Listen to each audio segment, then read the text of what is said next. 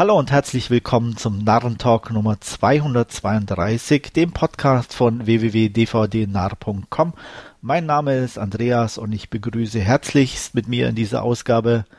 Hallo, hier ist Stefan aus Hannover. Ja, wie ihr sicherlich hört, Wolfgang hat uns schon wieder mal die rote Karte gezeigt und macht nicht mit. Er wartet lieber auf seinen neuen Beamer und vorher weigert er sich irgendwas anzugucken. Wir haben ihm vorgeschlagen, das Handy zu nutzen, ähm, war er nicht ganz so angetan. Ich weiß gar nicht warum. Hast du das verstanden, Stefan? Nee, wahrscheinlich wegen dem Kinovergnügen, das ihm da äh, entgehen würde oder so. Ja, bestimmt. Wer weiß. Ne? Ja. Genau. Ja, auf jeden Fall ist er nicht mit dabei. Nichtsdestotrotz haben wir gesagt, egal, wir machen eine Ausgabe.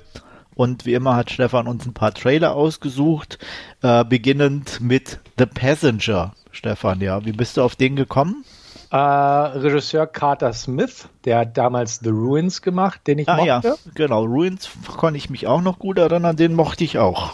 Genau, und danach habe ich auch gleich nochmal nachgeguckt, was er eigentlich noch so gemacht hat. Den Jamie Marks is Dead hat er auch noch gemacht, der aber mehr okay war als alles andere. Ja, den habe ich, glaube ich, mal auf dem Fantasy-Filmfest gesehen, wenn mich okay. nicht alles täuscht. Ist möglich, ich glaube, da lief er. Ja. Ich, ich habe den irgendwann nachgeholt, auf jeden Fall. Und der war, der war so okay. Der war okay. Er hatte eine, so, also ich fand, oder so, ich kann mich nicht mehr wirklich dran erinnern, aber wenn ich an den Titel denke und so, schon so eine sehr eigenwillige Atmosphäre zumindestens. Mhm, genau, so die, ne, und äh, zuletzt hat er den Swallowed gemacht, der glaube ich auch auf einer der letzten Filmfeste lief. Ja. Oder Nights oder sowas. Ja, äh, mit der, die immer alles Mögliche schluckt da, oder? oder? Genau. Ja, okay. Body Horror. Ja. Nee, nee, nicht die, die alles Mögliche schluckt. Das nee. war Swallowed. Ah, okay. Ähm, Swallowed, äh, nee, das Swallow, nur Swallow. Und oh, okay. Swallowed ist äh, irgendwie über so einen Drogenkurier, ah. der irgendwelche, naja, diese Kondome mit irgendwas drin schluckt, um das halt über die Grenze zu transportieren.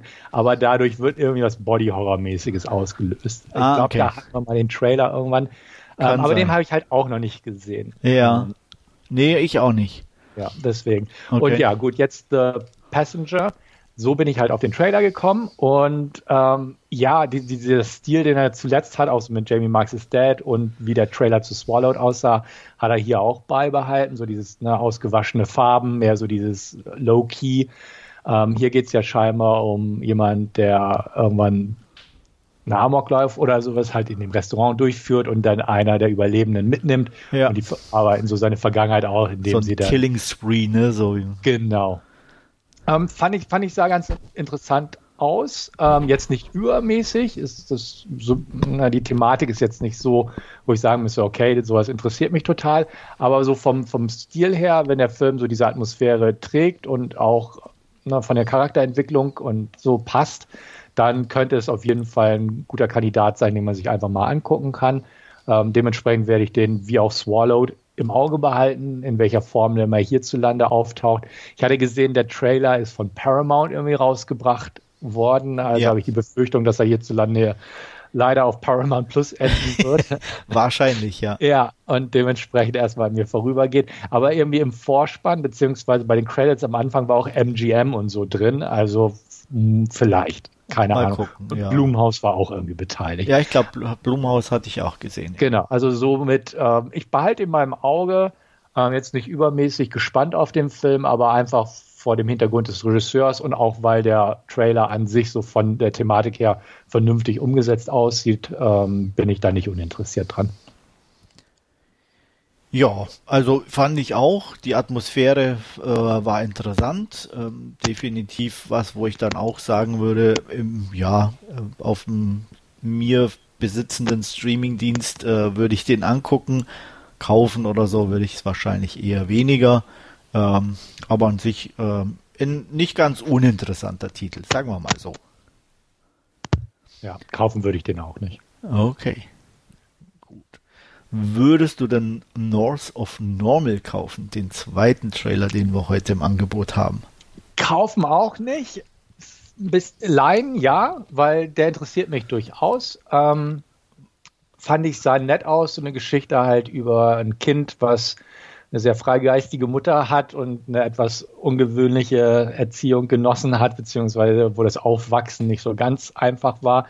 Und ähm, ich, ich fand den Trailer nett Ähm, so, sowas interessiert mich ab und an, so von der Machart eher her und von dem Vibe, der darüber kam, ähm, bin ich durchaus interessiert. Ich mag Sarah Gadon, die sehe ich zwar in letzter Zeit irgendwie recht selten, aber eine Zeit lang habe ich die in den Cronenberg-Filmen ganz gern mal gesehen. Und ähnliches auch bei seinem Sohn hat, hat sie bei Antiviral mitgespielt. Ähm, und ich, ich, mochte den Trailer. Also wenn ich den irgendwie auf, was weiß ich, Prime oder so mal sehen würde, ähm, würde ich definitiv zuschlagen oder halt eine 99 Cent Leihe definitiv. Kaufen würde ich mir allerdings nicht. Dafür ist weiß ich nicht. Da, dafür ist das Interesse denn doch nicht da, dass ich mir den ins Gal stellen müsste. Aber an sich ähm, hat mir der Trailer durchaus zugesagt. Okay. Ja, es sieht solide aus. Ganz meins ist es nicht irgendwie, keine Ahnung. Aber so von der Machart war, war er definitiv ganz so, ja, in diesem typischen Indie-Vibe so ein hm, bisschen, genau. ne? Ja. Ähm, das kam dann natürlich schon durch und äh, ja, könnte ganz nett sein, aber jetzt nichts primär für mich. Mhm. Vielleicht ja das nächste. Ja, das nächste, ich weiß es nicht, der Dive, ob mich das anspricht, nachdem The Fall äh, ja nicht war, ja, was heißt nicht anspricht, also er war okay. Ähm, hier die, ja, zwei Taucherinnen, ich weiß nicht, ähm, Freundinnen oder Schwestern, habe ich, das habe ich jetzt im Trailer nicht so ganz rausbekommen. So können, ja. ähm, gehen auf den Tauchgang und dabei gibt es einen Erdrutsch, kann man glaube ich sagen. Mhm. Und äh, eine wird dabei unter Wasser von einem Stein eingeklemmt und die andere muss Hilfe holen und sie hat irgendwie nur noch für 20 Minuten ähm, Luft. Und da liegt für mich auch schon wieder das Problem. Weil, also entweder gibt es dann ganz viel Geschichte vorher, so damit das mit den 20 Minuten ungefähr hinhaut. Ja. Oder sie dehnen diese 20 Minuten ins Unendliche, damit ein ganzer Film dabei rauskommt und was halt auch schon, glaube ich, das Trailer irgendwie rauskam, gibt's dann so Flashbacks und äh, die ganz dramatische Geschichte im Hintergrund wird wahrscheinlich irgendwie offengelegt oder so. Äh, also das ist nicht so meins. Mhm. Ich, ich hatte tatsächlich äh, mal ein bisschen recherchiert zu dem Film weil ähm, ich bin auf den Trailer gestoßen, weil er mir angezeigt wurde. Algorithmus hat Schuld, sage ich mal. Aber ich mag auch Sophie Lowe ganz gern, deswegen passte das.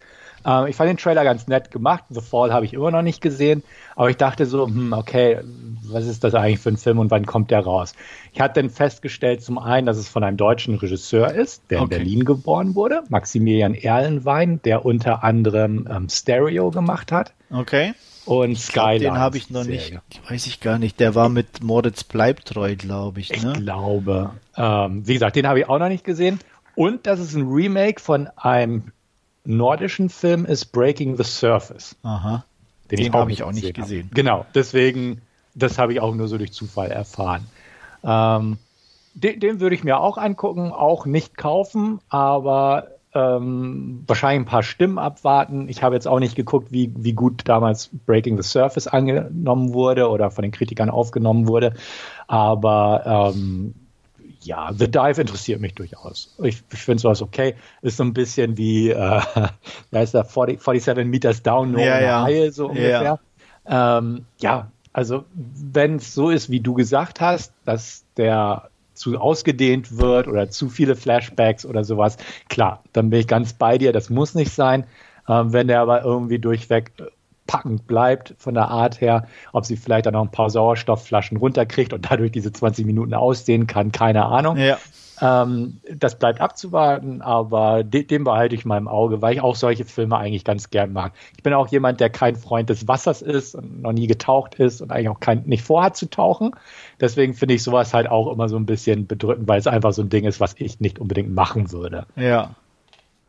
Ähm, ich habe gerade nochmal nachgeguckt, es sind also zwei Schwestern. Okay. Ähm, und die, die sind nicht 47, sondern nur 28 Meters below. Ja, ja, gut. und auf dem Poster steht von den Produzenten von 7500 äh, und Stowaway.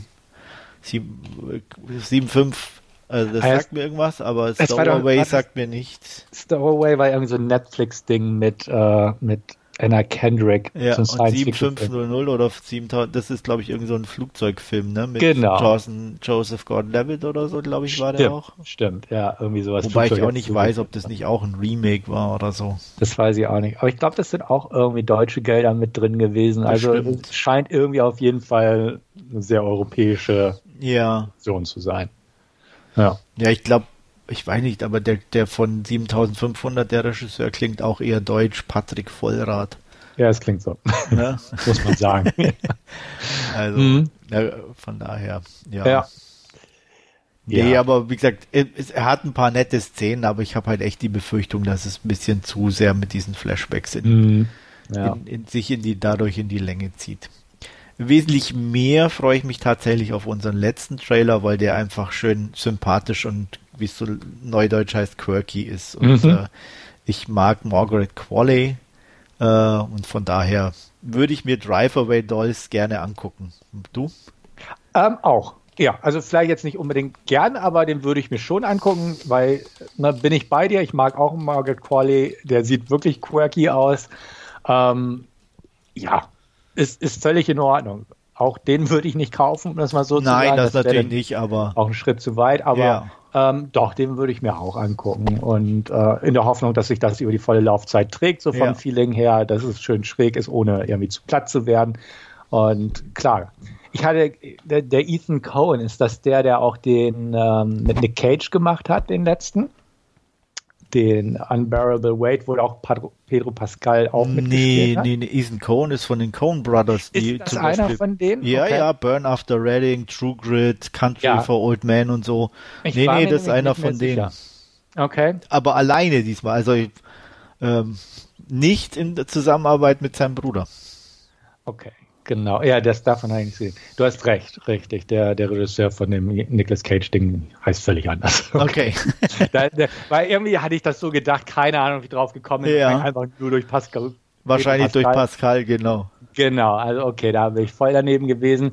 Ja, okay, denn der Cohen, einer der Cohen-Brüder Solo. Ja. Ja, warum nicht? Ne? Ja, natürlich, warum nicht, ja. aber natürlich auch etwas ungewöhnlich. Also ganz allein war er, glaube ich, nicht, weil ich glaube, zusammen geschrieben hat das mit einer Dame. Okay. Äh, ja, genau, mit Trisha Cook, die ich ja. nicht kenne. Die ich sagt auch. mir nichts. Mhm. Ja, aber warum nicht? Der nee, kommt jetzt also, zumindest in die USA in die Kinos und ja, wird ja hier dann, denke ich mal, auch auf jeden Fall irgendwo prominent. Also ich hoffe, dass er irgendwo auftauchen. mal zu sehen ist, genau. Ja. Ja. Ähm, von daher, ja, und ähm, auch sonst so von den Darstellern ja zumindest semi-prominent besetzt mit Pedro Pascal und Matt Damon. Ja, genau. und wenn ich es richtig irgendwo gese gesehen habe im Hintergrund ähm, äh, gelesen, also beim Querlesen in der Nebenrolle auch Miley Cyrus. Ah, okay. Mhm. Wo auch immer. Also im Trailer war sie jetzt, glaube ich, nicht zu entdecken, aber äh, ja. Ich meine, ich hätte es irgendwo gelesen gehabt beim, beim Durchgucken, was da so Sache ist mit diesem Film. Hast du mal geguckt oder ich gucke gerade, woher man die andere Hauptdarstellerin kennen nee, könnte? Nee, hatte ich nicht. Äh, ich weiß nur, dass sie äh, einen etwas, glaube ich, indisch klingenden Nachnamen hatte. Genau, sie sieht ja auch so ein bisschen indisch aus, aber ich bin gerade in ihrer IMDB. Wobei so. natürlich auch andere Länder dafür in Frage kommen. Wir wollen ja. natürlich Na, nicht nein, irgendwo hinschieben, wo sie nicht hingehört. Nicht Kamm scheren. Nein, nein um Gottes Willen. Aber, aber ähm, ja, sie wurde in Australien geboren. Okay, Na, so okay. so viel zu unserer Kenntnis. Ja. Ähm, wir, das sollte man, glaube ich, dann ignorieren. okay, genau. Ja. Aber ich gucke auch gerade so bewusst von ihrer Biografie, habe ich jetzt nicht wirklich was gesehen. Also Deswegen, okay. Ja, keine Ahnung. Frisches Gesicht. Ich dachte, ich hätte sie irgendwann mal erblickt, aber. Ja, also ich, ich war es jetzt auch nicht so, dass ich gesagt hätte, ach, die kenne ich gar nicht und äh, komplett hat, neues Gesicht. Sie hat bei dieser Harry Potter, nee, nicht Harry Potter, aber hier Daniel Radcliffe Serie Miracle Workers diverse Folgen gedreht. Die habe ich aber nicht gesehen. Ich auch nicht. Also aber da bin ich dann definitiv raus. Ja, ich auch, ähm, aber nee, ich, bei mir definitiv nicht. Da habe ich nichts von gesehen. Ich gucke gerade mal. Du hast ja vielleicht Emo the Musical gesehen. Nein, Wer weiß. Leider Heimlich. nein. Nein, auch nicht. Okay. Nee. Ja. Nee, also dann habe ich sie mit irgendjemandem verwechselt. Ja, so. wahrscheinlich. Also ja. ging mir ja auch so dann. Mhm. Nee, ich habe auch. Nee, den Bad Education habe ich auch nicht gesehen mit Hugh Jackman. Auch, ne? Nee. Weil da wäre jetzt, das wäre jetzt so noch gewesen, wo ich sage, ah, vielleicht, mhm. dass ich den mal irgendwo ja. mal ausgeliehen hatte oder so. Nee, ich nicht, Nö, definitiv also sonst, nicht. Nein, Tja. tut mir uns mhm. leid, haben wir sie verwechselt. Ja. Kommt nicht wieder vor. Ähm, ja, so, aber so viel, glaube ich, zu unserem Trailer für heute, ne? Jo. Und dann machen wir mit Last Scene weiter und du beginnst. Alles klar. genau, mich hat es mal wieder ins Kino verschlagen und zwar war ich im Urlaub und da kam ein ziemlicher Regenguss runter und weil ich schon Malltime hinter mir hatte, dachte ich, nutze ich die Zeit einfach mal, um ins Kino zu gehen und habe mir The Flash angeguckt. Ähm, das ist die neueste DC-Comic-Verfilmung, die gerade auch in den deutschen Kinos zu sehen ist und äh, quasi einer der letzten Werke der alten DC-Snyderverse-Ära ist, ähm, die ja die DC-Timeline wird jetzt gerebootet durch James Gunn und das ist so auch durch Corona-Verschiebungen und Ezra Miller-Verschiebungen ähm, so einer der letzten Filme dieser Sparte. Ähm, worum geht's? Es geht um Barry Allen, genannt der Flash. Ähm, kennt man aus Justice League zum Beispiel als Nebenfigur und das ist jetzt quasi sein Standalone-Film. Ähm, er wird eingeführt, indem er halt ein ganz normaler Typ ist. Er ist so ein bisschen auch quirky, kann man sagen. Ähm, und muss am Anfang auch eine große Gefahrensituation für ein, äh, diverse Säuglinge auf einer Säuglingsstation retten, während das Gebäude einstürzt. Das macht er mit seiner extrem hohen Geschwindigkeit, ähnlich wie Quicksilver aus dem Marvel-Universum. Und ähm, Batman kommt ins Spiel, gespielt von Ben Affleck. Und auch Wonder Woman taucht auf. Also alle sind wieder dabei, die man aus den Vorgeschichten schon kennt. Und man fühlt sich eigentlich gleich wieder heimisch da drin. Ähm, aber es ist halt sein Film und dementsprechend geht es auch darum, dass er darunter leidet, dass seine Mutter vor einigen Jahren ermordet wurde. Sein Vater wurde diesem Mord zur Last gelegt und ist auch vor Gericht. Er versucht ihn da mit dem Auffinden von Beweisen irgendwie frei zu bekommen, aber es funktioniert nicht. Eines Tages kommt, ist er so schnell und wütend unterwegs, dass er von der Geschwindigkeit eine bestimmte ja, Messlatte, sage ich mal, übersteigt und quasi in so eine Zwischendimension abdriftet, wo er die Zeit zurückdrehen kann. Also so schnell laufen kann, dass er quasi die Zeit rückwärts manipulieren kann. Er kommt also auf die Idee, ähm, Mensch, wenn ich, wenn ich schnell genug zurückgehe und zu einem bestimmten Zeitpunkt da aussteige aus dieser Bubble, das ist wirklich eine Bubble in dem Fall, ähm, dann kann ich ja meine Mutter retten. Und äh, ja, trotz Warnung von Batman oder beziehungsweise Bruce Wayne, ähm, versucht er es natürlich, weil seine Mutter ihm sehr am Herzen liegt und er möchte seinen Vater nicht auch noch verlieren durch die ganze Geschichte, geht also zurück und ähm, ja, will das quasi verhindern. Und ähm, wie es denn so oft ist, Butterfly-Effekt tritt ein, er verändert die Vergangenheit, wenn auch nur wenig. Nichtsdestotrotz hat es teilweise gravierende Auswirkungen auf das Ganze und es verändern sich halt Sachen. Er gerät halt auch da im Zuge diverser anderer Ver Verwicklungen nochmal in so eine Geschichte rein und landet dann in einer Dimension, ähm, quasi eine Paralleldimension, die leicht verändert ist gegenüber der regulären, äh, in einer Welt, wo Su Superman nicht aufgetaucht ist, äh, wo es keine ja, Parademons oder keine übernatürlichen Personen gibt und äh, in der Vergangenheit halt dort, wo seine Mutter noch am Leben ist, wo er selbst aber auch auftaucht als jüngere Version von sich selbst sozusagen. Und ähm, das, das führt erstmal zu ein paar Komplikationen, weil sein jüngeres Ich hat noch keine Kräfte und ist halt ziemlich nervig und er muss da erstmal mit klarkommen, was, was ein ganz netter Kniff eigentlich ist, weil die Figur an sich ja auch sehr überdreht war und ein bisschen nervig in dem ersten Film, also in Justice League zum Beispiel. Und hier ist gibt es halt quasi einen etwas gefestigteren Erwachseneren, der sich selbst als Jugendlicher sieht und sich selbst auch als nervig empfindet. Das ist eine nette Art, das Ganze aufzurollen. Aber es passiert halt auch wiederum im Folge diverser Verstrickungen, dass plötzlich ähm, General Zod auftaucht, wie aus Man of Steel, und ähm, damit droht, mit seiner Terraforming-Maschine den Planeten zu vernichten Das Problem ist halt nur, Superman ist nicht aufgetaucht. Er versucht also mit Batmans Hilfe, mit Bruce Waynes Hilfe der Sache nachzugehen, wie man einen Superman zusammentrommeln könnte oder irgendwie finden könnte auf dem Planeten, was da los ist, stellt aber fest, dass es hier ein anderer Batman, Schrägstrich Bruce Wayne ist, gespielt von Michael Keaton in dem Fall. Der hat den äh, Verbrechen, äh, die Verbrechensjagd schon lange an Nagel gehängt, weil es eigentlich keine Verbrechen mehr wirklich gibt. Ähm, und hilft ihm dann so ein bisschen widerwillig dabei, als er merkt, dieser General Sword aus dem Weltall lässt sich nur schwer aufhalten, beziehungsweise da ist die Erde dem Untergang geweiht. Die gehen also der Sache nach, weil es irgendwie rauskommt, es ist tatsächlich irgendwie ein Meteorit damals abgestürzt, also ein vermeintlicher Meteorit wurde gefunden und irgendeine Person wurde wohl in ein russisches Gefängnis gebracht. Jeder hält das für Superman, also fliegen sie dahin und versuchen ihn zu befreien, stellen aber fest, es ist Supergirl. Und dann geht es an die weitere Geschichte, sprich Widerstand gegen die Sache mit Sword. Ähm, und ähnliche Verstrickungen, denn ähm, es kommen auch diverse andere Zeitmanipulationen ins Spiel und Veränderungen, nicht gerade positiver Art, die natürlich auch irgendwie, ja, ich würde sagen, ausgeglichen oder rückgängig gemacht werden sollen.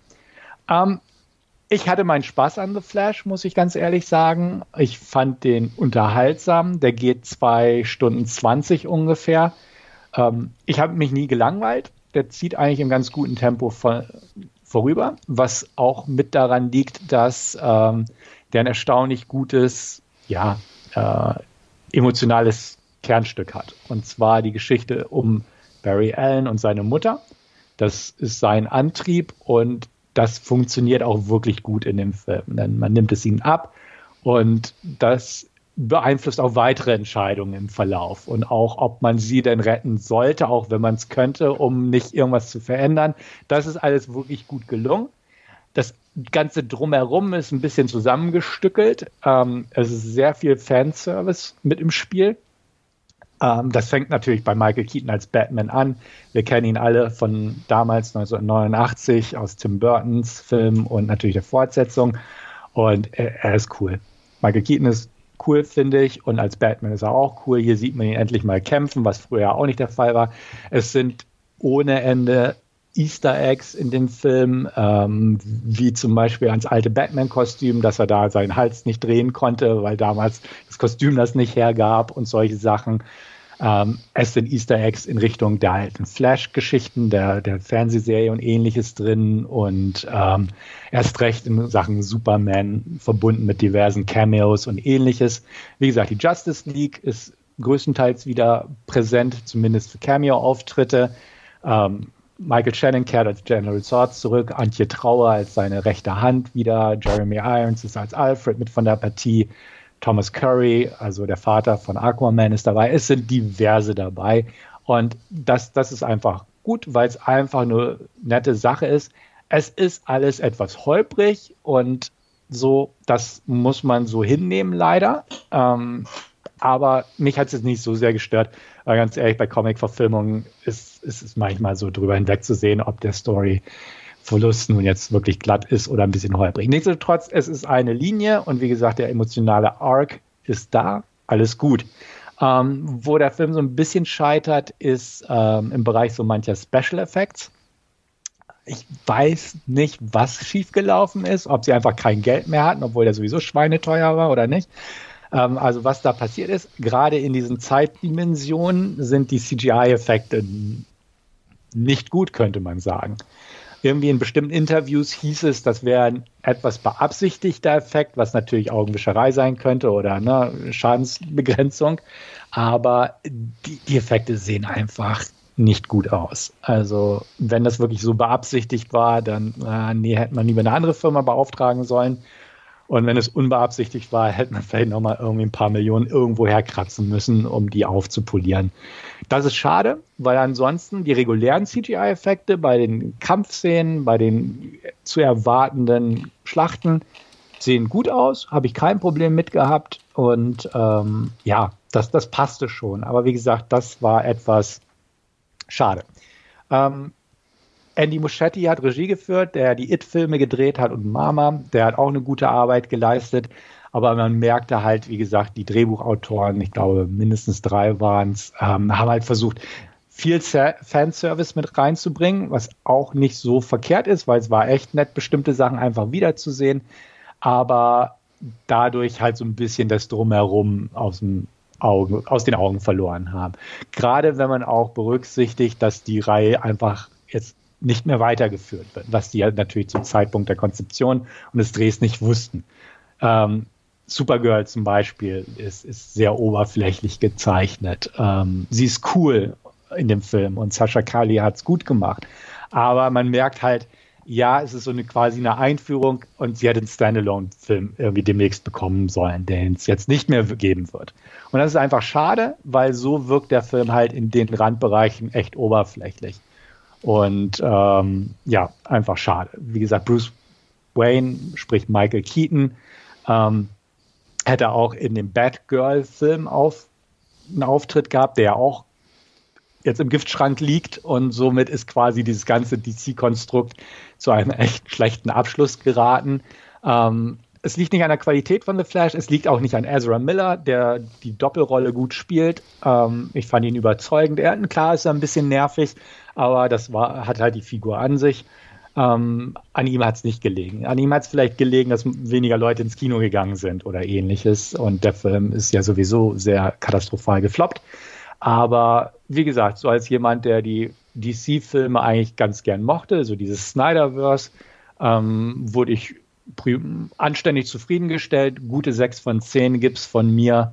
Ähm, nette Cameos, viele Action und durchaus auch Herz. Und dementsprechend, wer die anderen Filme mochte und nicht sagt, ähm, ja, den brauche ich ja jetzt nicht mehr gucken, weil es eh nicht weitergeht, ähm, der kann sich den ruhig mal angucken. Es ist kein fieser Cliffhanger am Ende, es ist mal wieder ein Auf, eine Präsentation am Ende, also eine Offenbarung, die, die ganz lustig ist, auch wieder Fanservice orientiert, aber nett.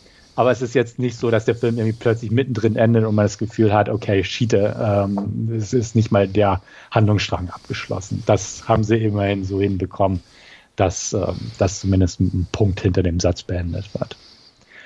Bei dir irgendwann mal vielleicht? Ach ja, zur Vollständigkeit halber, bestimmt. Richtig mega Interesse habe ich jetzt nicht.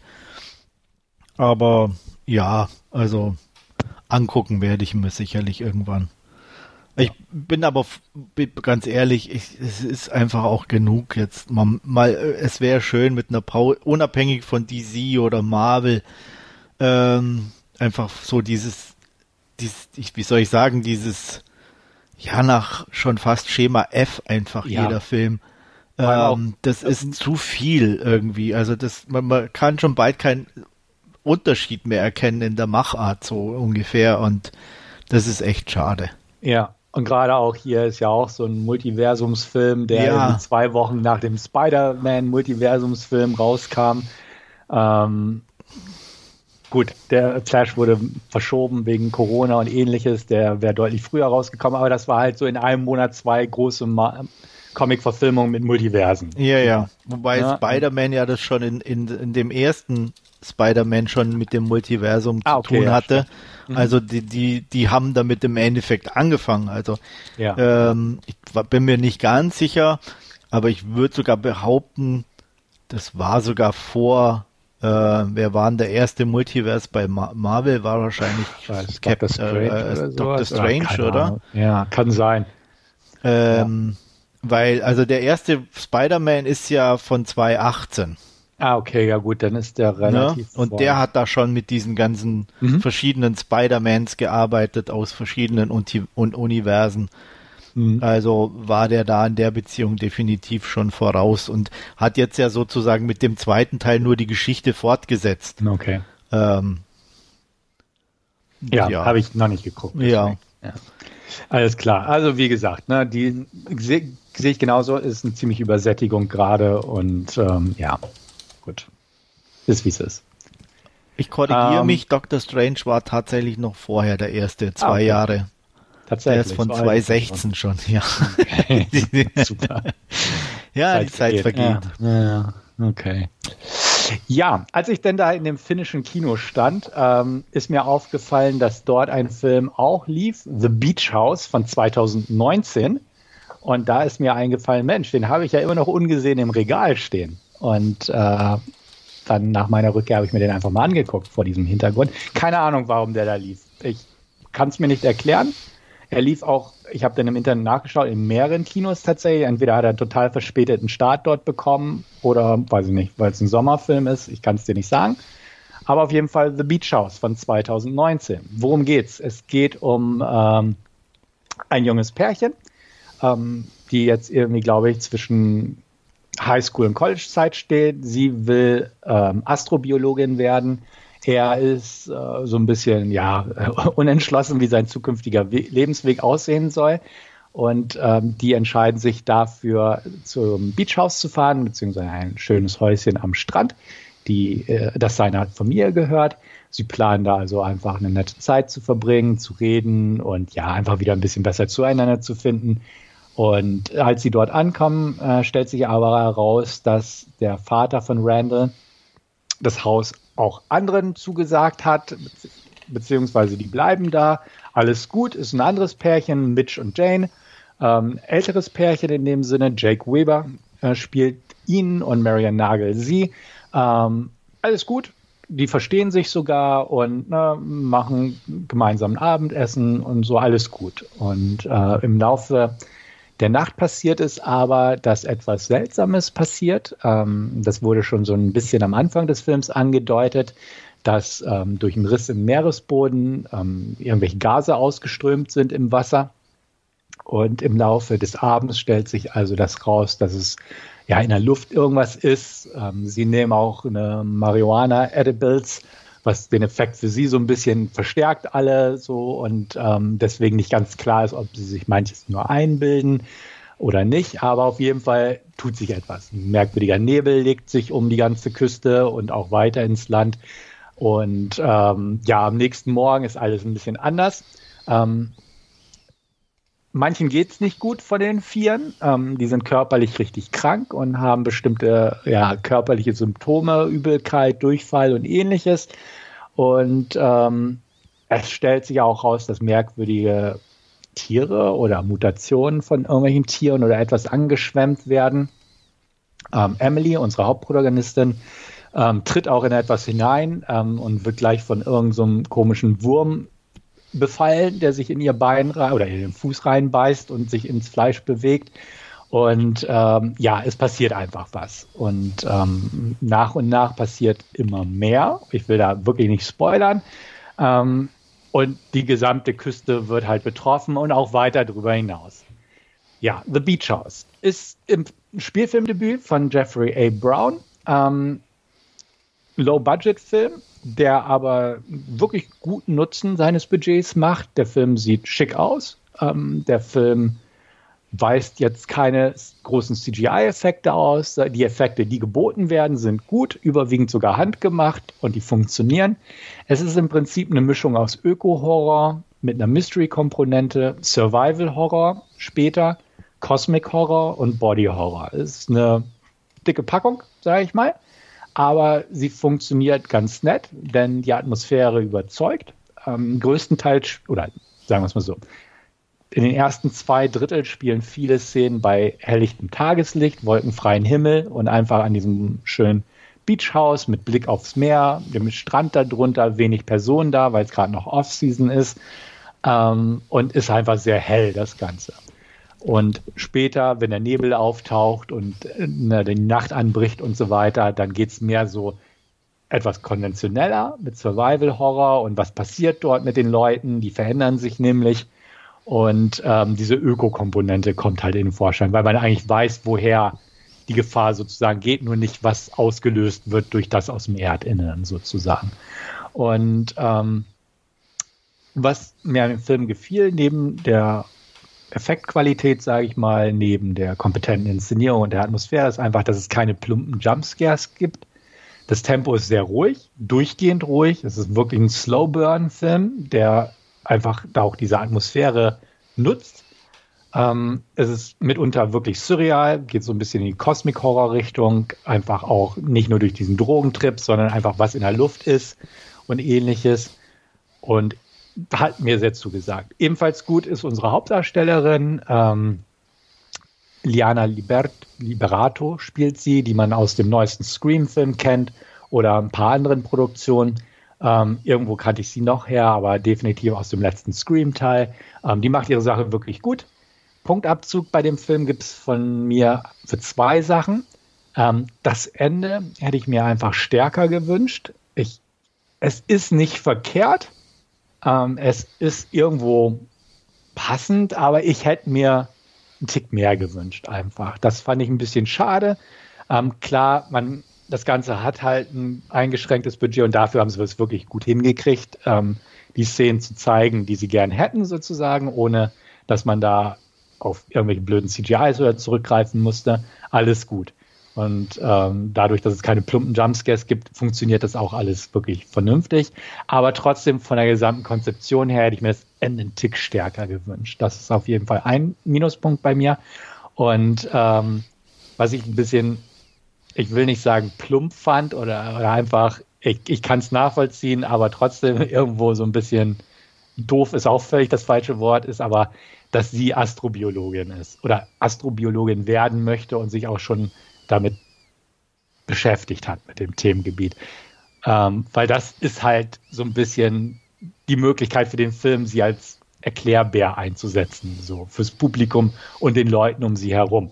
Von den Theorien her, ähm, von, von was passieren könnte, wenn etwas aus einem Organismus freigesetzt wird aus der Eiszeit oder von sonst wo und dann auf ein bestehendes Ökosystem wie das unserer Erde zurückgreift oder zugreift und dann Veränderungen hervorführt, Mutationen, äh, Veränderungen in der Erdatmosphäre etc. pp. Das ist einfach so ein bisschen, wo ich dachte, ja, ich, ich kann es verstehen, weil sonst hätte der Film das ohne irgendwelchen Exposition-Dumps nicht erklären oder rüberbringen können, vernünftig, würde ich sagen, sondern nur andeuten können, was für manche vielleicht zu wenig gewesen wäre, um das zu wirklich zu durchschauen, sage ich mal. Aber so war es einfach, ja, es war einfach passend, dass sie das Interessensgebiet aufweist und dann ausgerechnet in diese Situation gerät. Das hat auch zu kleinen Punkt Abzug geführt. Ähm, nichtsdestotrotz gebe ich ihm wirklich starke 6 von 10. Ähm, ich fand ihn völlig unterhaltsam, ähm, einfach weil ich solche Filme mag. Der geht äh, unter 90 Minuten, hat vernünftige Darsteller, hat eine vernünftige Atmosphäre und funktioniert einfach ganz nett ich mag sowas und deswegen war ich da durchaus mit zufrieden. Starke 6 von 10 von mir. Andreas, wir hatten kurz vorher gesprochen, du hattest ihn, glaube ich, noch nicht gesehen. Hast nee. du jetzt vielleicht Interesse dran, den mal ah, zu leihen? Oder weiß. ich weiß gar nicht, ob der irgendwo läuft. Der ist auf Prime verfügbar, habe ich schon geguckt. Ah, okay. Ähm, aber ich weiß es nicht. Also so wirklich interessieren tut er mich eigentlich nicht. Ja, ist ja legitim. Ja. Mhm. Ich keine Ahnung, aber das klingt mir ein bisschen zu B-Movie-mäßig und ähm, ich weiß nicht, ob, ob mich das anspricht irgendwo. Ja. Ob das deine Lebenszeit wert ist. Na gut, ich meine, wenn man nach dem geht, da, ja, da habe ich schon Zeug gesehen, das war meine Lebenszeit definitiv nicht wert. Also, ähm, ja. nee, das würde ich gar nicht mal sagen. Aber es ist, nee, irgendwie so, es, er hat jetzt nichts vom, vom, von dem, was du beschrieben hast oder auch was ich so Bilder bis jetzt, Trailer habe ich noch keinen geguckt, so wo ich sage, hey, da catcht mich irgendwas oder mhm. sag, wo ich sage, ah, er ist zwar jetzt nicht unbedingt meins, aber das könnte mich ansprechen oder so. Von daher kommt vielleicht noch, ich werde mir noch mal einen Trailer angucken, aber aktuell glaube ich eher nicht. Ja.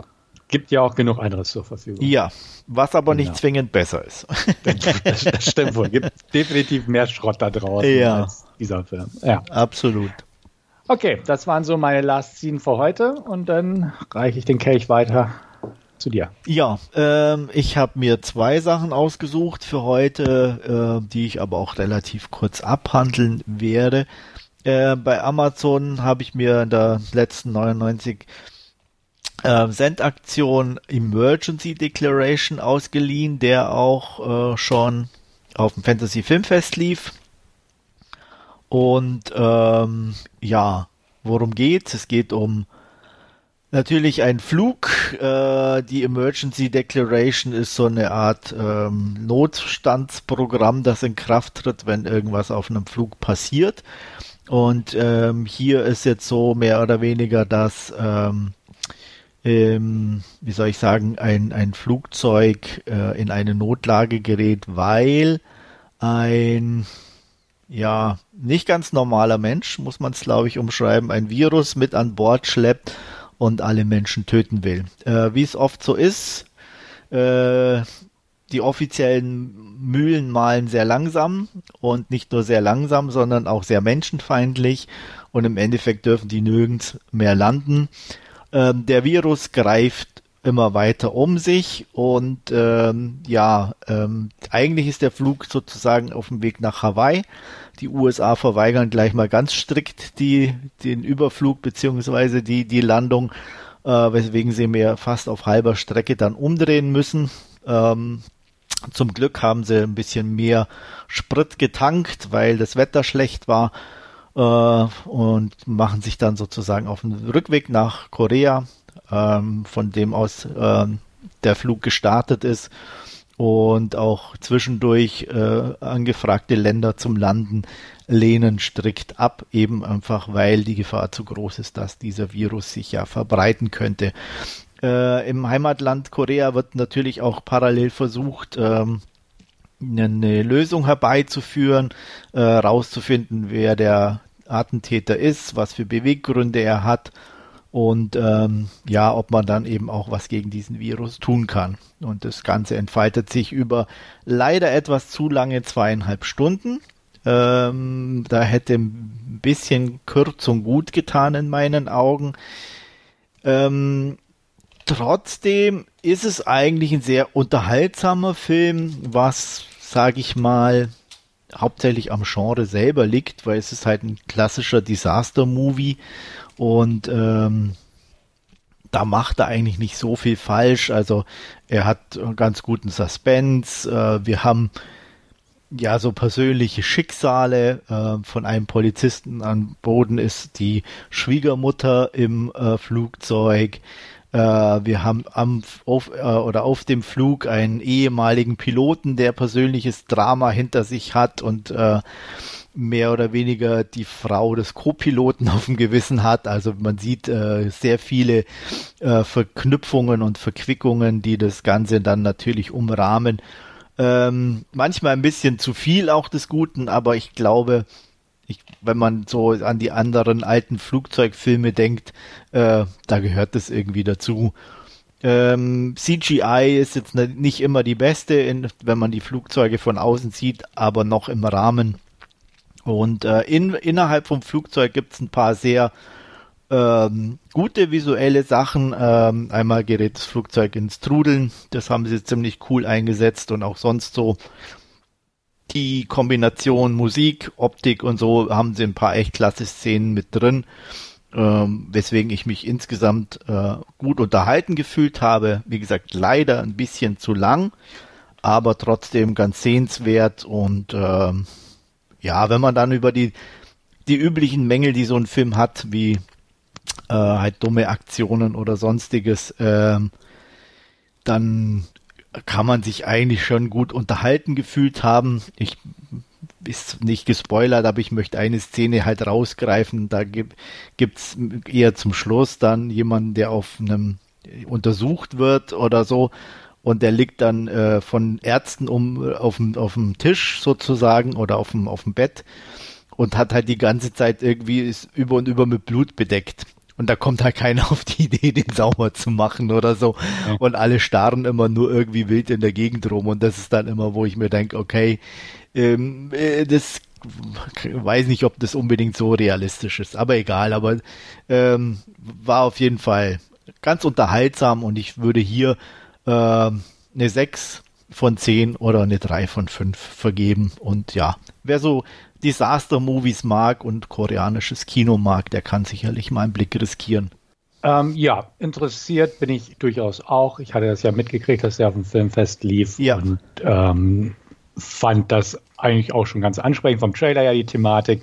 Ja, wie du selbst sagst, okay, ein Katastrophenszenario mit Flugzeug und ähnliches kann man sich so ein bisschen schon ausmalen, was da so aufgefahren wird ja. Sachen situationsbedingten na, Bestrebungen, das Flugzeug vielleicht abzuschießen und ähnliches, na, alles so.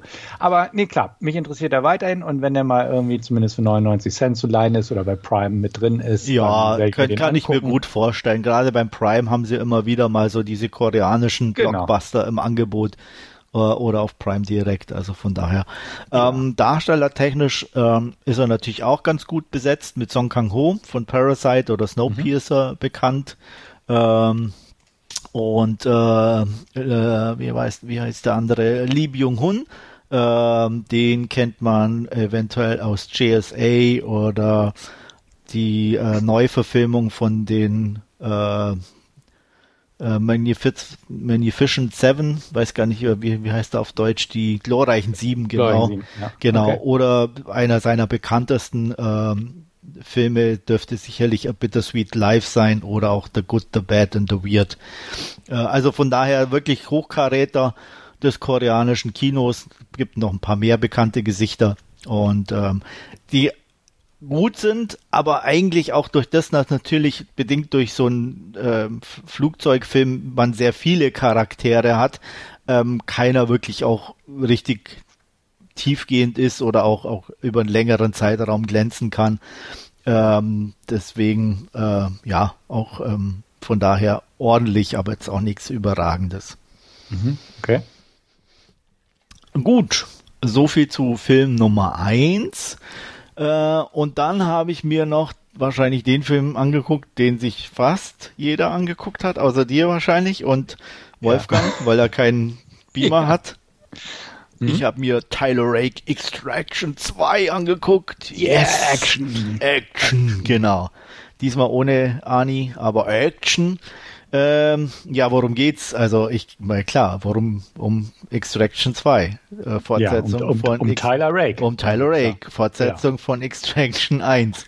Aber ähm, ist er nicht tot am Ende von Teil 1? Ja, das oh. ist jetzt die große Frage. Haben wir es mit Scheinbar einem Zombie zu tun? Nein, natürlich. Äh, ja, äh, was ja schon irgendwie abzusehen war, er wird natürlich, äh, der stürzt ja von der Brücke ins Wasser, wird dann natürlich aus dem Wasser gezogen, wird äh, in ein Krankenhaus nach Dubai geflogen, liegt dort eine Zeit lang im Koma, wacht dann wieder auf, ist aber natürlich total kaputt und wird dann in eine Berghütte nach Oberösterreich geschickt, um sich dort zu regenerieren und seinen Ruhestand zu genießen. Das kann er natürlich nicht sehr lange, weil plötzlich taucht äh, jemand auf, den wir alle kennen, nämlich Idris Elba. Man, was tut der da, fragt man sich. Naja, das weiß keiner so genau. Er scheint halt auch irgendwie so einer Geheimorganisation, Regierungsorganisation anzugehören und erzählt ihm, dass er ja doch wieder zurückkommen muss, weil er hat einen ganz wichtigen Auftrag. Und jetzt wird's interessant. Seine Ex-Frau, die hat eine Schwester. Und die Schwester ist mit einem total bösen, bösen, bösen Jungen liiert, hat mit dem zwei Kinder. Und dieser böse, böse Junge, der sitzt in einem Hochsicherheitsgefängnis in Georgien Mhm. Und äh, weil er da nicht alleine sein will, muss seine Familie mit ihm im Gefängnis wohnen. Ist natürlich alles sehr intelligent. Und der, dieser böse, böse Mann hat einen noch böseren, böseren, böseren Bruder. Und der hat halt ganz viel Dreck am Stecken. Und äh, ja, auf jeden Fall will die Schwester seiner Ex-Frau da natürlich nicht unbedingt gerne im Gefängnis sitzen und hat irgendwie es geschafft, ihre Schwester zu kontaktieren. Und Tyler Rake wird jetzt dazu auserkoren, sie aus diesem Gefängnis rauszuholen. Das funktioniert natürlich nicht ohne Probleme. Und kurzerhand äh, lebt der böse, böse, böse Ehemann, Schrägstrich Bruder des bösen, bösen, bösen, bösen nicht mehr und der böse, böse, böse Oberbruder schwört auf Rache. Oh, super Story. ähm, also da haben sie sich mal wirklich mal überhaupt. Also wer sich das ausgedacht hat, der ist, glaube ich, irgendwie äh, Drehbuch für Anfänger Teil 1. Kommen Sie mit und wir erklären Ihnen, wie Sie ein dummes, beschissenes Drehbuch schreiben. Anders kann man das, glaube ich, nicht sagen.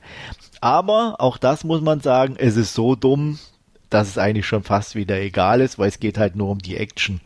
Und mhm. die gibt's reichlich. Ähm, die ist auch solide, die ist gut. Äh, es gibt ein paar nette Sachen.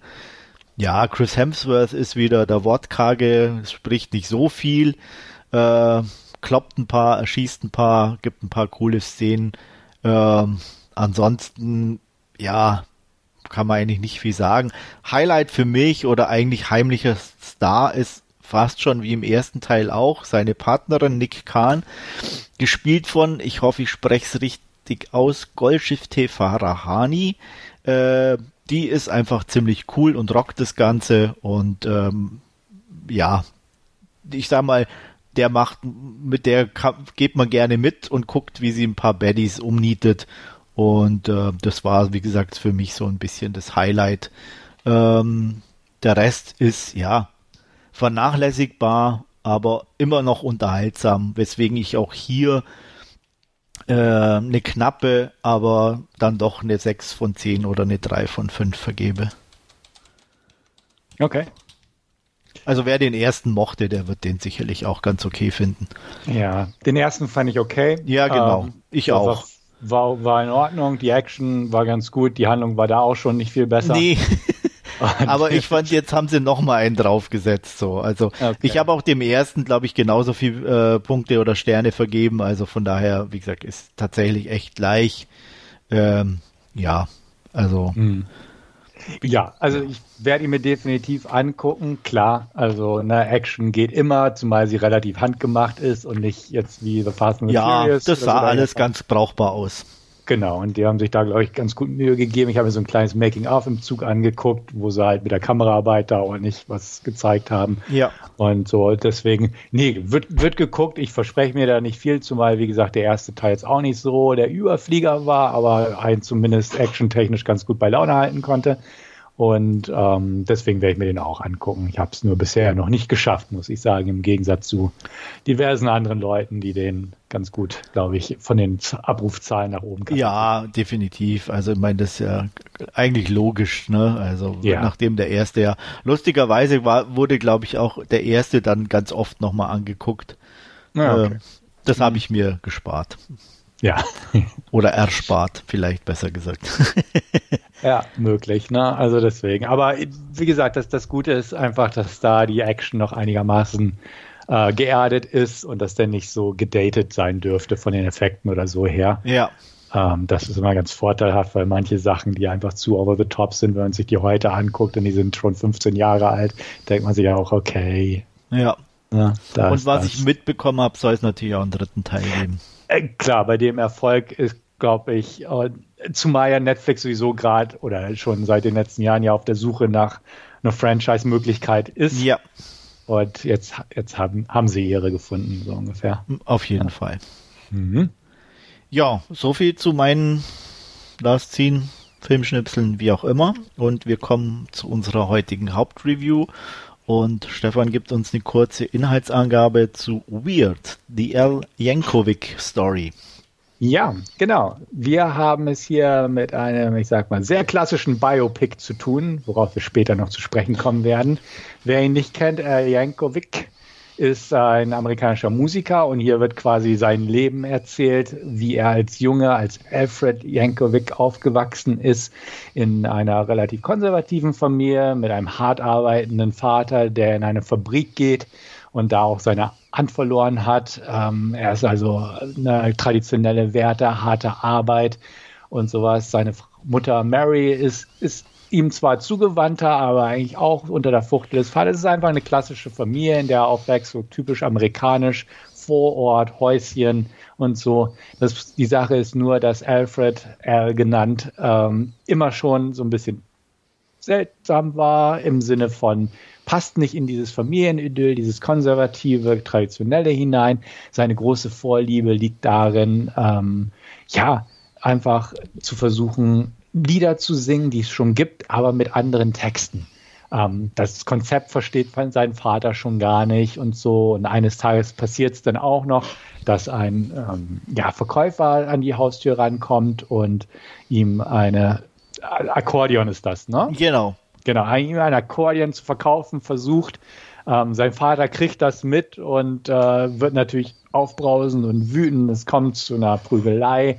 Aber seine Mutter macht es tatsächlich so, dass der Vater es nicht mitbekommt, dass sie ihm das Akkordeon kauft, ähm, sodass er dann quasi heimlich üben kann. Ähm, auch das fällt leider irgendwann auf. Nichtsdestotrotz ähm, lässt sich Alfred oder Al von seinen Träumen nicht abhalten. Ähm, später, als er dann ausgezogen ist und am College ist das, glaube ich, mit verschiedenen Mitbewohnern zusammen wohnt, ähm, hat er seine Persönlichkeit zumindest von seiner Klamottenwahl, sprich Hawaii-Hemden und ähnliches, schon ausgelebt, aber noch nicht sei, seinen richtigen Weg gefunden.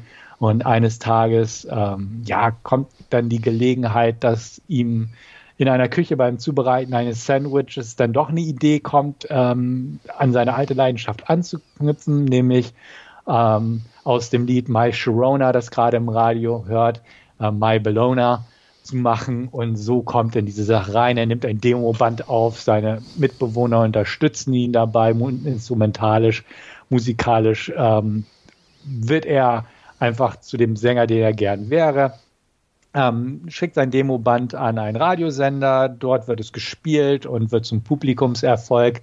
Und von da aus geht seine Karriere steil bergauf.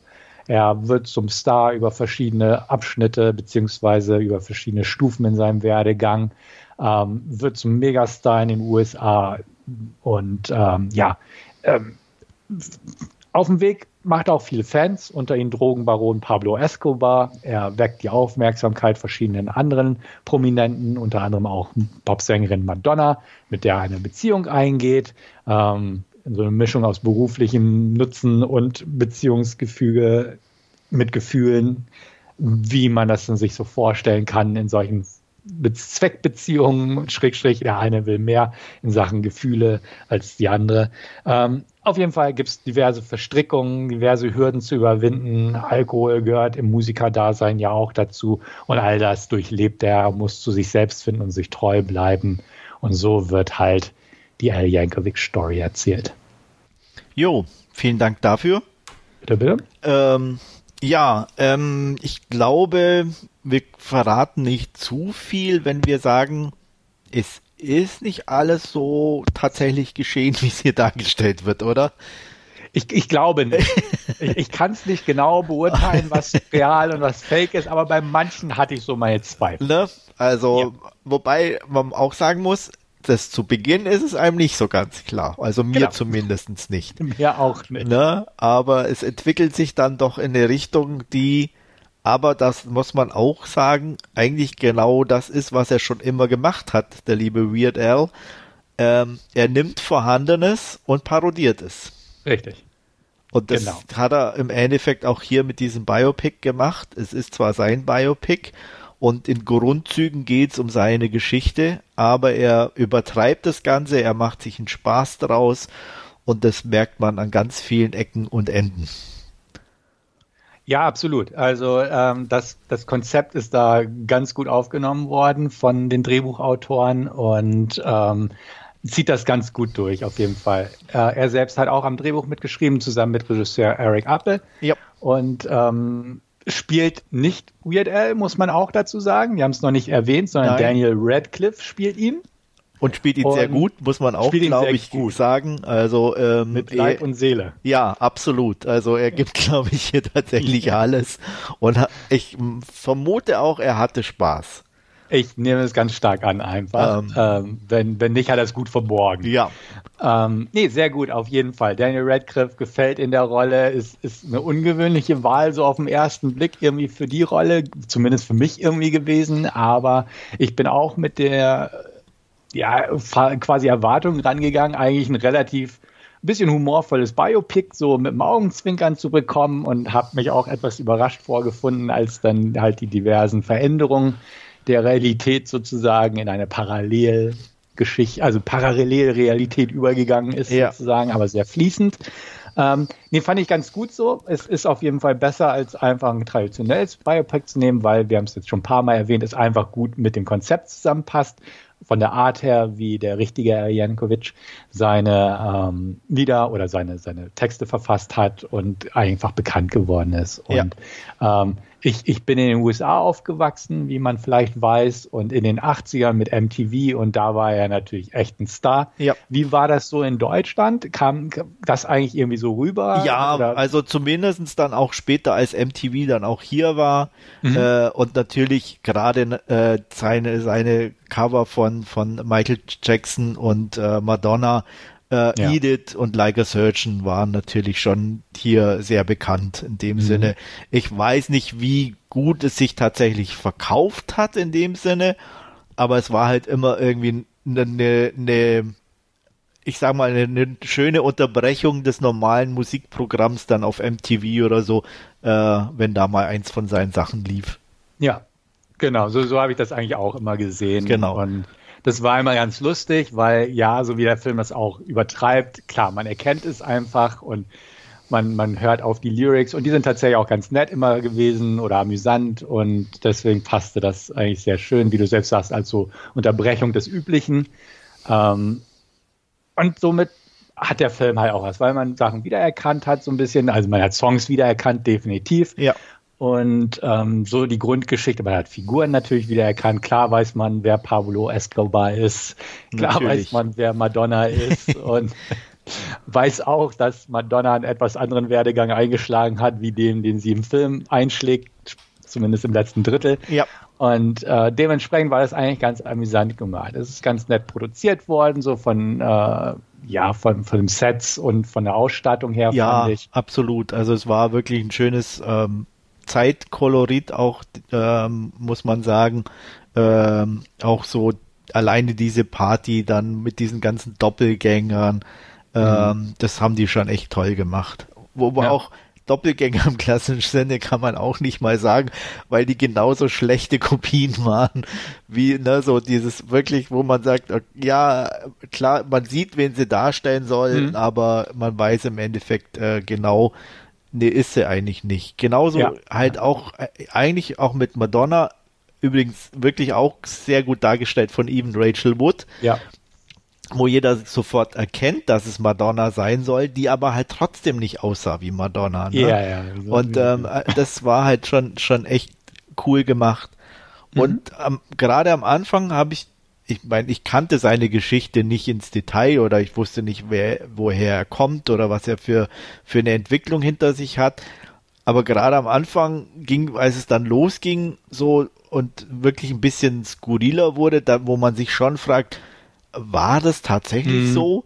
So, ne, wo man dann echt so, den Film guckt und denkt, ja, okay, das muss ich jetzt doch mal nachlesen, ob der den tatsächlich jetzt irgendwie das so war und ähm, das war schon echt lustig in dem Sinne und äh, auch eben gerade die Entwicklung mit Madonna äh, musste ich dann tatsächlich nachlesen, wie, wie gut die sich denn kannten ja. und war dann überrascht, dass es halt nicht ganz so viel war wie im Film. Mhm. Aber hast du ihn auch erkannt in seiner Rolle, die er im Film gespielt hat, den echten? Nee. Der War, war der eine Musikproduzent, ach, tatsächlich? der ältere Bruder. Ah, Ja, okay. halt Nee, das habe ich gar nicht so drauf. Ich, Ich, hab, hab's nachgelesen ja, tatsächlich. okay. Nein, weil ich habe eigentlich da mehr, weil der Jüngere ihn ja so zur Sau macht. Genau, und deswegen habe ich da eigentlich mehr auf den geachtet irgendwie Richtig. und äh, okay. Genau, er, er war der eine Bruder und halt Will Forte hat den anderen, den etwas aufbrausenderen Bruder Genau. gespielt. Ah, Genau. okay. Na, dann, ah, das, hat- das ist mir gar nicht aufgefallen. Ich dachte nur, die sind ziemlich irgendwie over the top irgendwie Ja, geschminkt ja. und hergerichtet. Ähm, aber dass er der ist, nee, das war, war mir nicht bewusst. Genau, ich hatte im, im Abspann. Ja. Ich habe auch eine. Weile bei seiner Mutter überlegt, wer das ist, bis es mir dann tatsächlich mal eine Einstellung, wo sie ein bisschen besser und ruhiger zu sehen war, dann aufgefallen ist, dass das Julian Nicholson ist, ähm, die man ja auch aus diversen Filmen kennt. Ähm, aber da hatte ich am Anfang auch gedacht, ich kenne die doch.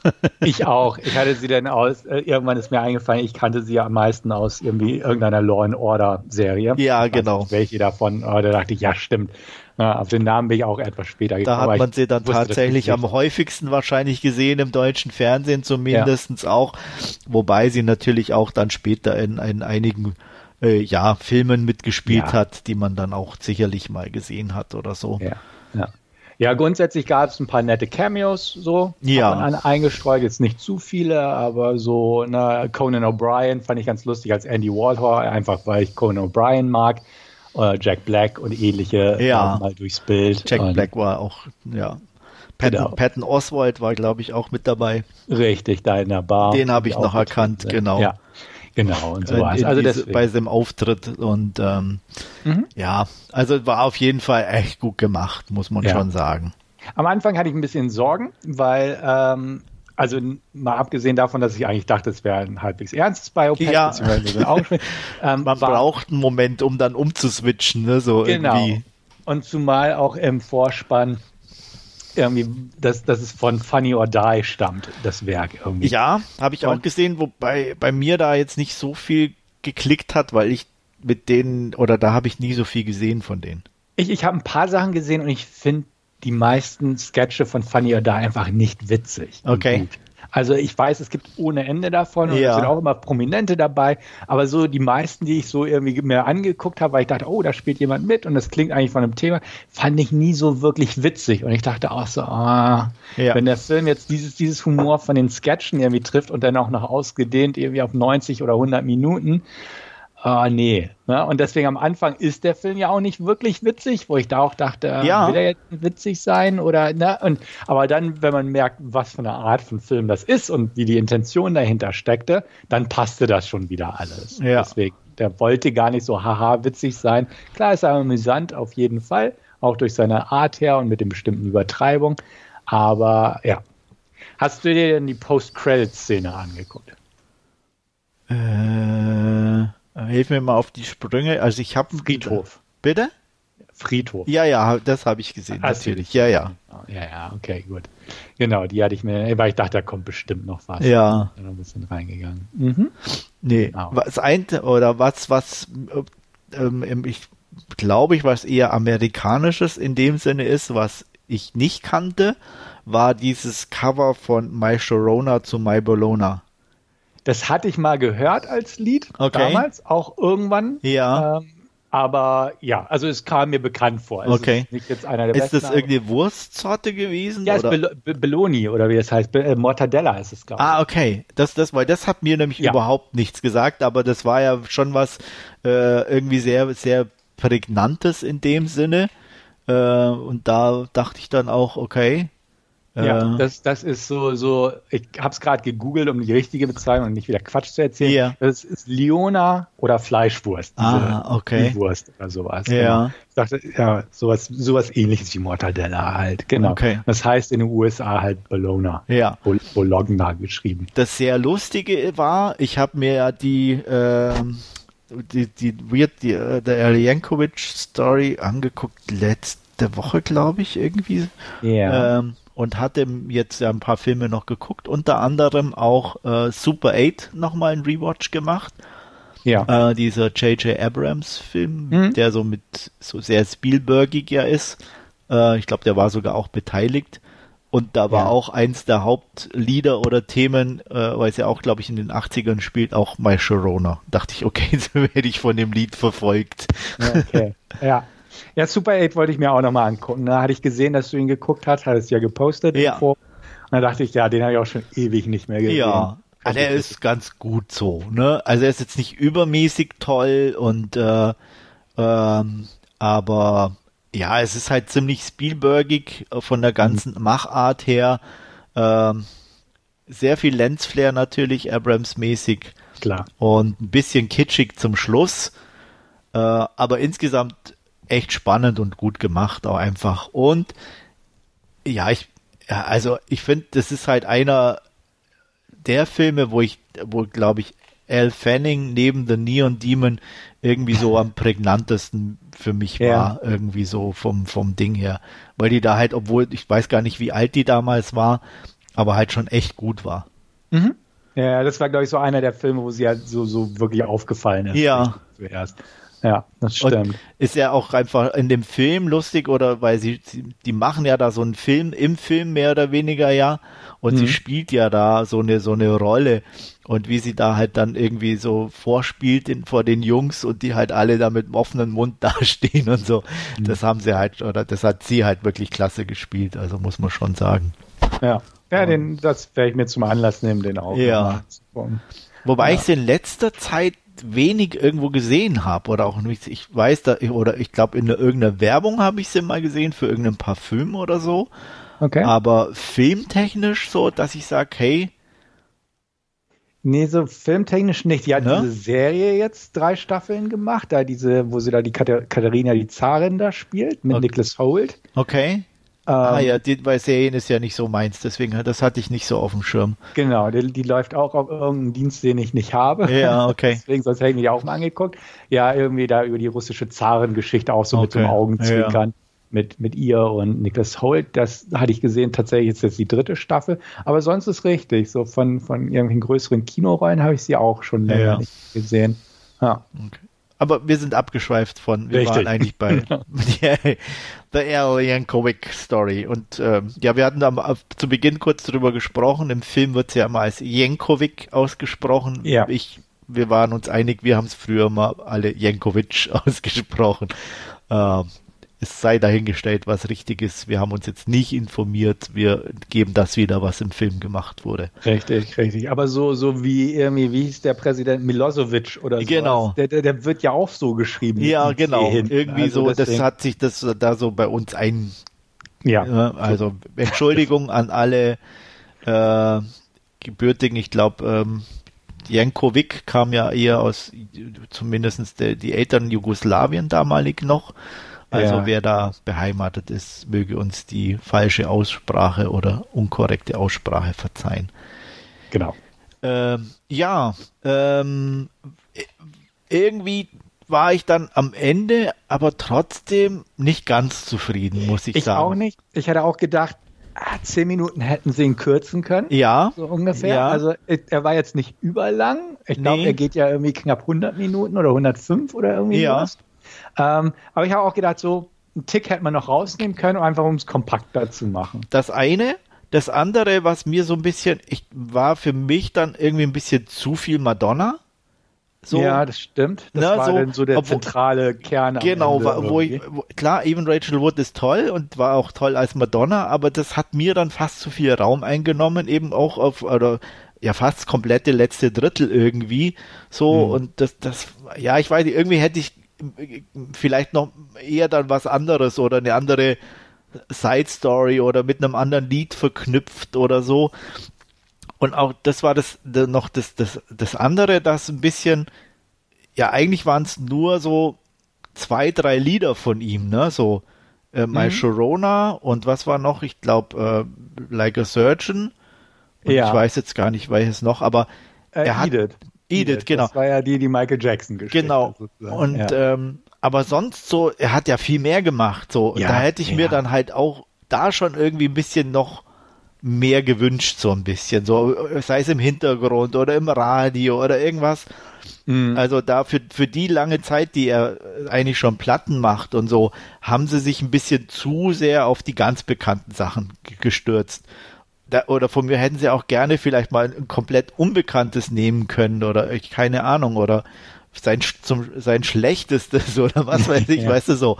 Ähm, das, das hat mir auch noch ein bisschen gefehlt und deswegen mhm. war es eine nette Erfahrung, aber trotzdem irgendwie ein bisschen unbefriedigend. Vielleicht auch so ganz klein bisschen wie seine Lieder nette Erfahrung, aber irgendwie unbefriedigend. Genau, weil man kennt ja nur die, die Bekannten. Genau. Und dafür, dass er durchaus ja mehrere Alben rausgebracht hat, hat man aber wirklich nur so, so wirklich maximal vier bis fünf wirklich so im Hinterkopf. Genau. Und was Und, halt bei seinen Liedern auch schon war, so irgendwie, man hat sie zur Kenntnis genommen, fand ich zumindestens, wurde gut unterhalten, während sie liefen.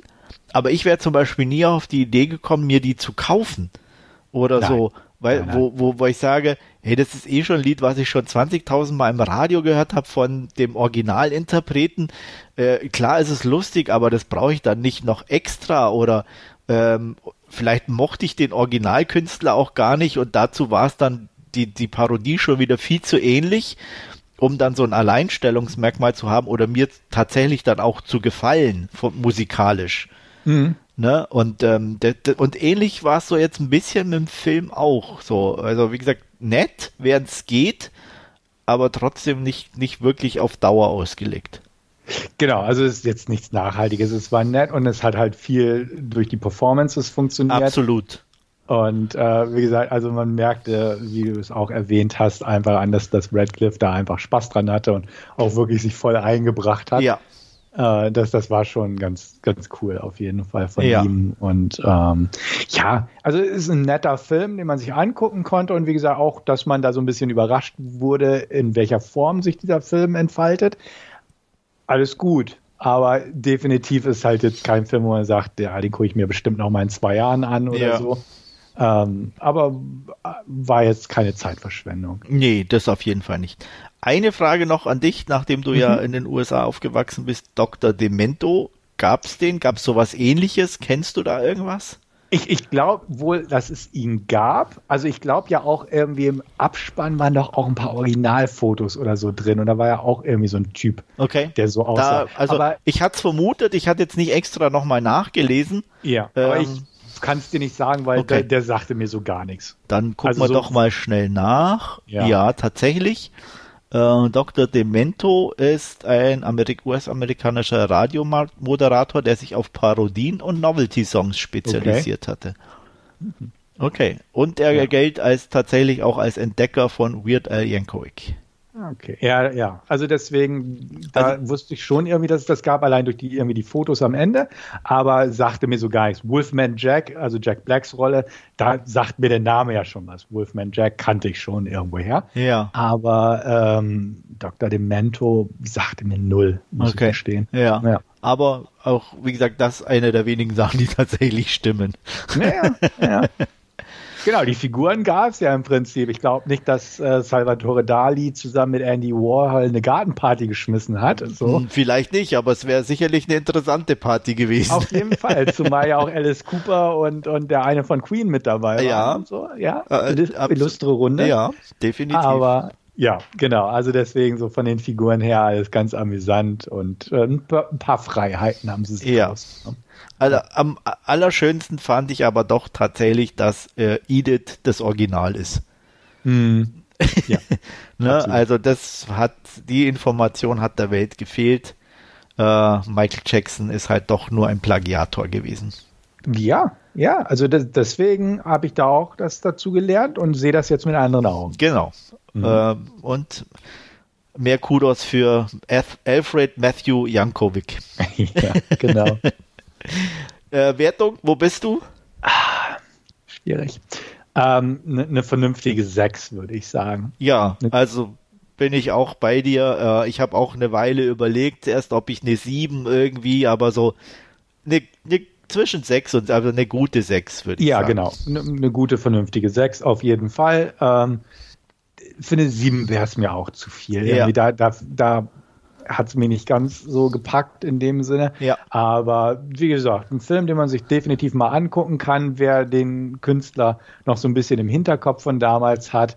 Ähm, absolut. Auch, also wie gesagt, man erfährt nicht seine wirkliche Geschichte, was Ja, genau davon so. Wobei auch war, die. Frage ist, ob die wirklich so interessant wäre. Äh, Eben, genau, deswegen. Und Ne, wie das viel muss man davon sich ja auch. ähm, ja.